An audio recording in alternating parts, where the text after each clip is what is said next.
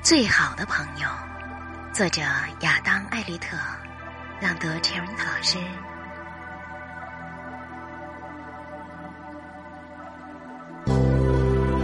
当我年轻的时候，我想变成任何一个人，除了我自己。伯纳的医生说，如果我在一个孤岛上，那么我就要适应一个人的生活，只有我和椰子。我必须要接受我自己，我的缺点和全部。我无法选择我们的缺点，他们也是我们的一部分。然而，我们必须适应他们。然而，我们能选择我们的朋友。我很高兴选择了你。